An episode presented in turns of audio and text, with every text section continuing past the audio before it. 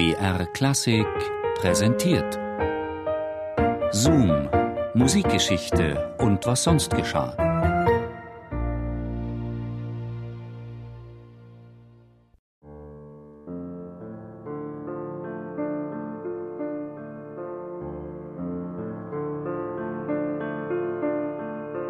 Ob Bach oder Beethoven, Haydn oder Händel, Mozart, Mendelssohn oder Chopin, alle haben es getan. Immer und immer wieder.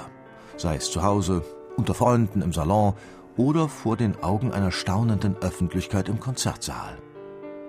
Haydn zum Beispiel, so berichtet ein Zeitgenosse, setzte sich gleich nach dem Frühstückskaffee ans Klavier und fantasierte so lange, bis er einen seinen Absichten dienenden Gedanken fand, den er sogleich zu Papier brachte.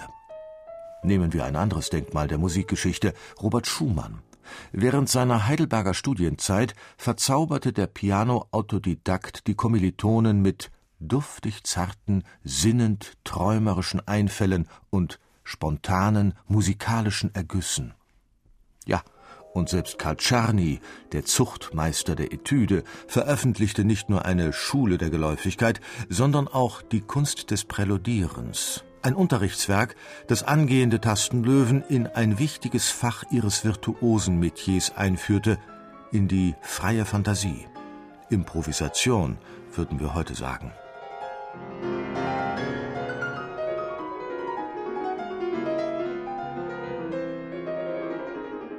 Improvisation. Ohne Vorbereitung aus dem Stehgreif Dargebotenes. Musikalische Stehgreiferfindung und Darbietung definiert das Duden-Wörterbuch. Ernste Musik und Improvisationen. Heute gehört nicht mehr zusammen, was einst untrennbar zusammengehörte. Denn die Interpreten unserer Gegenwart treten fast ausschließlich als reproduzierende Künstler ins Rampenlicht, die Stücke Note für Note werktreu aufpolieren. Das war nicht immer so. Vom Barock bis zur Romantik, also etwa bis Ende des 19. Jahrhunderts, mussten sich deren Vorgänger einer weiteren Anforderung stellen. Improvisation war oberste Solistenpflicht.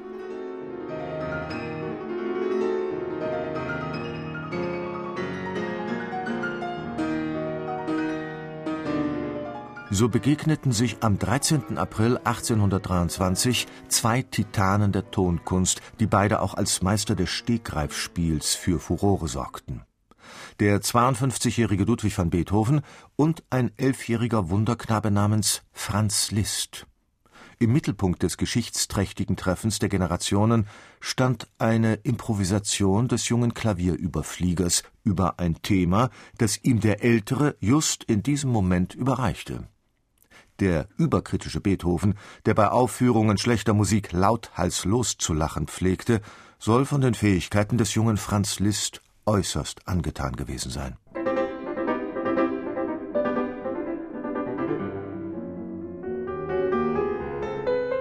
Beethovens Anerkennung der Lisztschen Improvisationskünste war mehr als ein unverbindliches Schulterklopfen. Denn der gebürtige Bonner ließ sich von niemandem in Sachen Fantasieren etwas vormachen.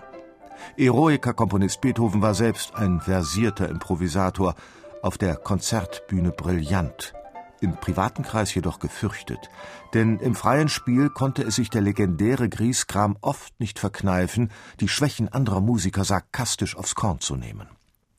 Berühmt ist eine Soiree beim Fürsten Lobkowitz in Wien, anlässlich der der Komponist Ignaz Pleil sein neues Streichquartett präsentierte. Als der unwillige und vermutlich ziemlich angeödete Beethoven nach dessen Vortrag genötigt wurde, sich an den Flügel zu setzen, griff er wütend die zweite Geigenstimme des bemitleidenswerten Quartetts, pickte einen belanglosen Lauf heraus und improvisierte darüber, dass allen Gästen Hören und Sehen verging. Niemals hatte man von Beethoven so Geistvolles, so Bezauberndes, so Kunstreiches gehört, staunte einer der Anwesenden. Improvisation als beißende Kritik.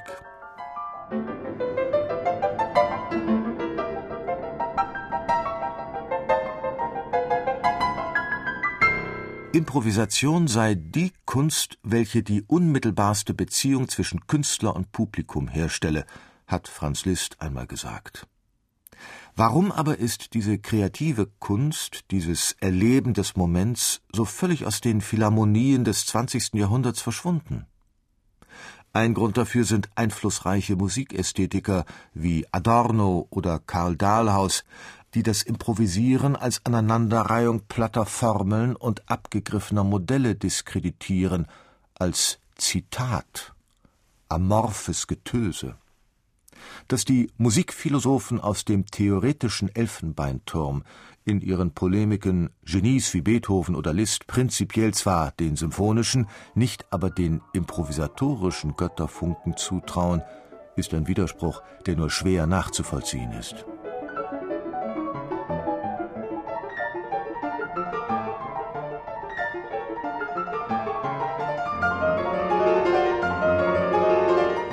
Zurück zu Franz Liszt, der zu seiner Zeit auch als Stegreifvirtuose das Maß aller Klavierdinge war.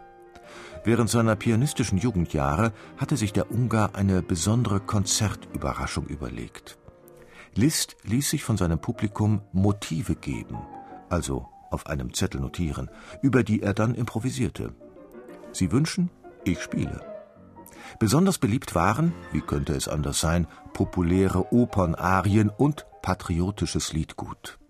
Aber auch Außermusikalisches wurde immer wieder erbeten, zum Beispiel die Eisenbahn.